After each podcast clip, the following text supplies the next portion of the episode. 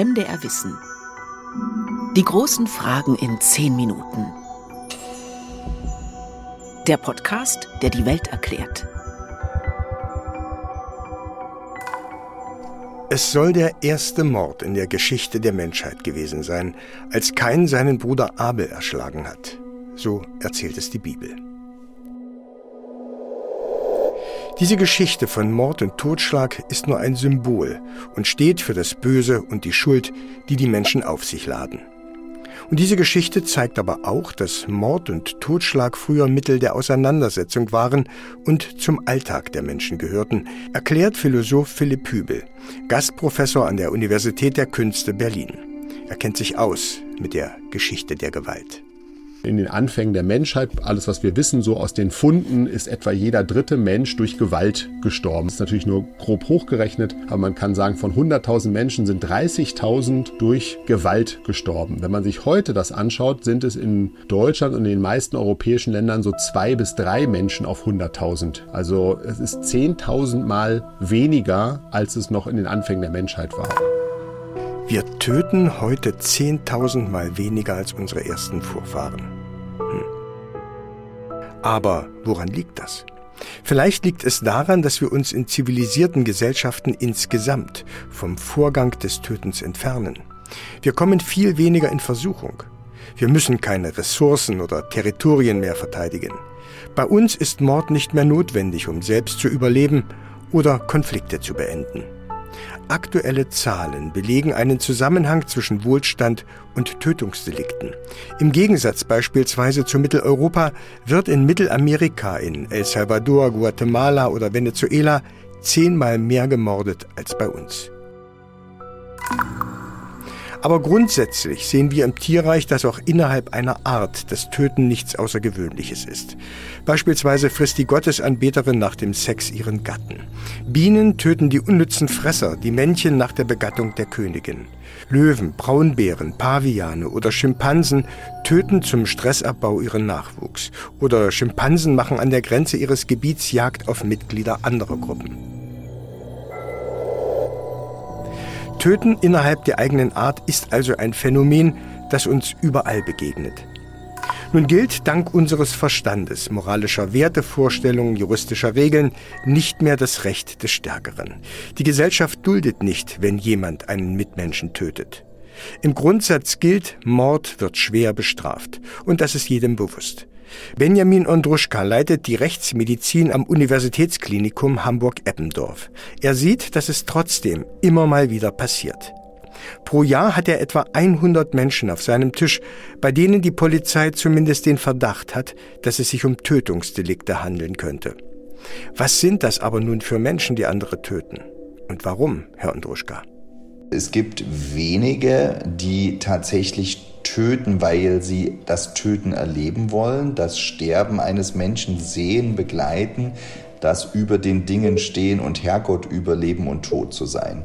Das sind wahrscheinlich sogar die Fälle, die am gravierendsten so die große mediale Aufmerksamkeit erzeugen und auch die Allgemeinheit am meisten schocken.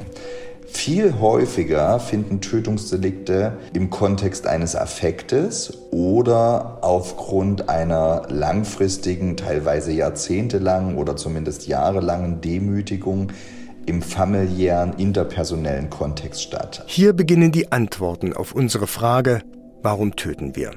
Sich über andere erheben, das Machtgefühl über Leben und Tod zu bestimmen, Herrgott zu spielen oder eben totale Verzweiflung, weil man keinen anderen Ausweg mehr weiß gegen einen bis dahin übermächtigen Menschen. Doch bis dahin muss viel passieren, denn eigentlich haben wir Menschen, sagt Philosoph Hübel, große Hemmungen davor, andere um ihr Leben zu bringen. Dass wir nicht dafür gemacht sind, sieht man daran, dass selbst Soldaten im Krieg oft vorbeischießen, wie Studien zeigen, also gar nicht den Gegner töten wollen, obwohl sie selber in Lebensgefahr sind. Aber es gibt natürlich Situationen, wo wir gewalttätig werden. Es sind fast ausschließlich Männer, die gewalttätig werden. 90 Prozent aller Gewalttäter sind Männer weltweit. Mörder sind also allzu oft Männer. Warum, das ist bis heute nicht eindeutig erforscht. Aber am Ende ist es wohl so, dass Frauen etwas gelingt, was Männer manchmal nicht hinbekommen. Soziale Konfliktstrategien anzuwenden, anstatt gleich die Muskeln spielen zu lassen oder zur Waffe zu greifen. Gründe, warum Menschen töten, sind verschieden. Da ist manchmal die simple Raublust. Man will etwas haben, der andere hat es. Man bringt ihn um, um es zu bekommen. So hart und so banal ist die Sache. Das kann ein Gegenstand sein oder etwas nicht Greifbares. Ruhm, Anerkennung, Eifersucht oder Macht zum Beispiel. Kein lässt grüßen. Macht und damit verbundene Hierarchien, sagt Hübel, ist innerhalb von Gruppen ein besonderes Motiv zu töten. Viel typischer eigentlich ist Dominanzverhalten. Das sind halt diese Fälle, wo Gruppen sich zusammentun. Einer ist der Anführer. Dafür, um zu zeigen, dass man ein Anführer ist, muss man gewaltbereit sein. Man kann da an Mafia-Gruppen oder an Gangs denken. Und dann geht es vor allen Dingen darum, diese Gewalt auch auszuüben, um seine Macht zu stärken. Und das geht dann oft gegen Schwächere, zum Beispiel irgendjemand, der einen komisch angeschaut hat. Und das ist auch meist feige Gewalt, mehrere gegen einen. Und dann gibt es noch all die Täter, die aus ideologischen Gründen morden, sagt Philipp Hübel. Da müssen wir nur an Terroristen denken. Einer von ihnen ist Mohamed Laouye Bouyel. Er soll den Mann unterstützt haben, der am 14. Juli 2016, dem französischen Nationalfeiertag, in Nizza mit einem Lastwagen in eine Menschenmenge auf der Flaniermeile Promenade der Anglais gefahren war. Dabei waren 86 Menschen gestorben, mehr als 200 wurden verletzt. Die Terrormiliz Islamischer Staat beanspruchte die Tat damals für sich. Töten im Namen einer Ideologie. Das hat eine lange Geschichte, sagt Philosoph Hübel von den Kreuzzügen über Formen von Nationalismus bis hin zum Nationalsozialismus oder anderen Formen von Ideologien. Da ist immer die Idee, es muss eine größere Sache geben, einen größeren Auftrag. Das kann sein die Reinheit der Rasse, das kann sein das heilige Vaterland zu verteidigen, die Religion zu verteidigen. Und dann sind Männer, vor allen Dingen Männer, auch eher bereit, ihr Leben dafür zu riskieren für diese höhere Sache. Es gibt allerdings auch Fälle, da ist das Töten erlaubt und trifft auf allgemeines Verständnis, moralisch wie strafrechtlich. Notwehr ist so ein Beispiel.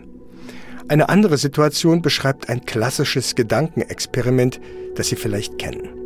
Dabei wird sozusagen jemand geopfert, um viele andere Menschen zu retten.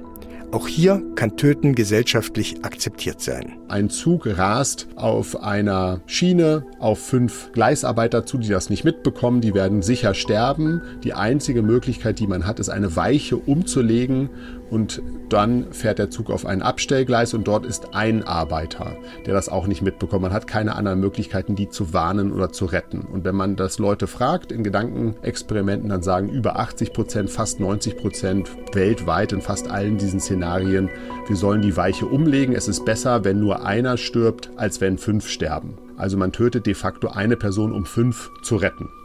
Da gibt es also scheinbar eine Ausnahme vom Tötungsverbot. Die experimentelle Philosophie hat bei Befragungen allerdings herausgefunden, dass für dieses Gedankenexperiment einen Töten, um fünf zu retten, bestimmte Bedingungen erfüllt sein müssen. Denn besonders wohl ist uns bei dem Gedanken ans Töten auch dann nicht. Und wenn man das Experiment ein bisschen anpasst, passiert nun Folgendes.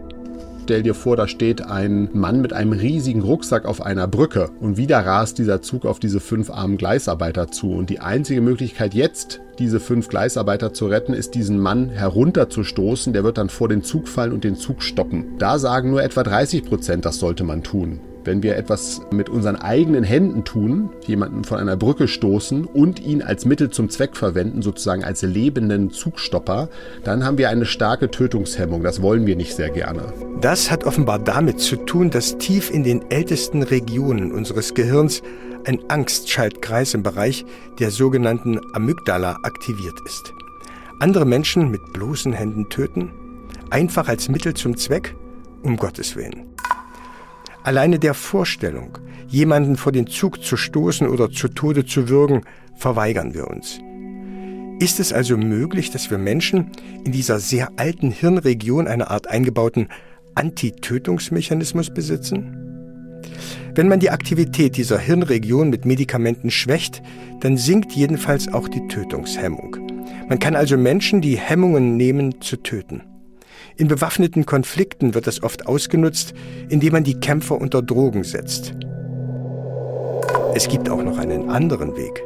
Man muss den Abstand zum Opfer, den räumlichen, aber auch den gedanklichen größer machen. Sobald man die Entfernung zum Opfer aber größer macht, zum Beispiel sagt, stell dir vor, du stehst jetzt hier an so einem Knopf und da ist eine Falltür und dieser Mann mit dem Rucksack von der Brücke, der fällt durch die Falltür durch vor den Zug. Dann verdoppelt sich schon die Zahl derjenigen, die sagt, ich würde auf diesen Knopf drücken. Also sie wollen nicht mit ihren eigenen Händen ihn runterstoßen, aber wenn sie ein bisschen weiter weg sind und es nur ein Knopfdruck ist, dann sind sie schon viel eher bereit, diese Person zu töten.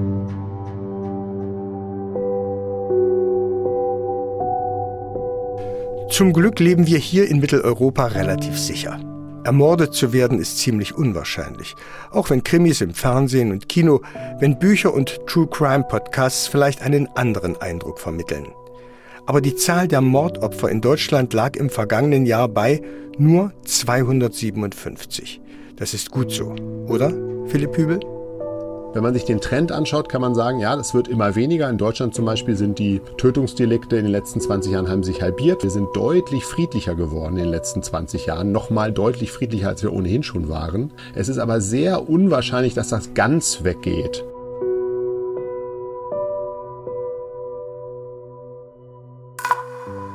Die großen Fragen in 10 Minuten. Ein MDR Wissen Podcast von und mit Carsten Möbius.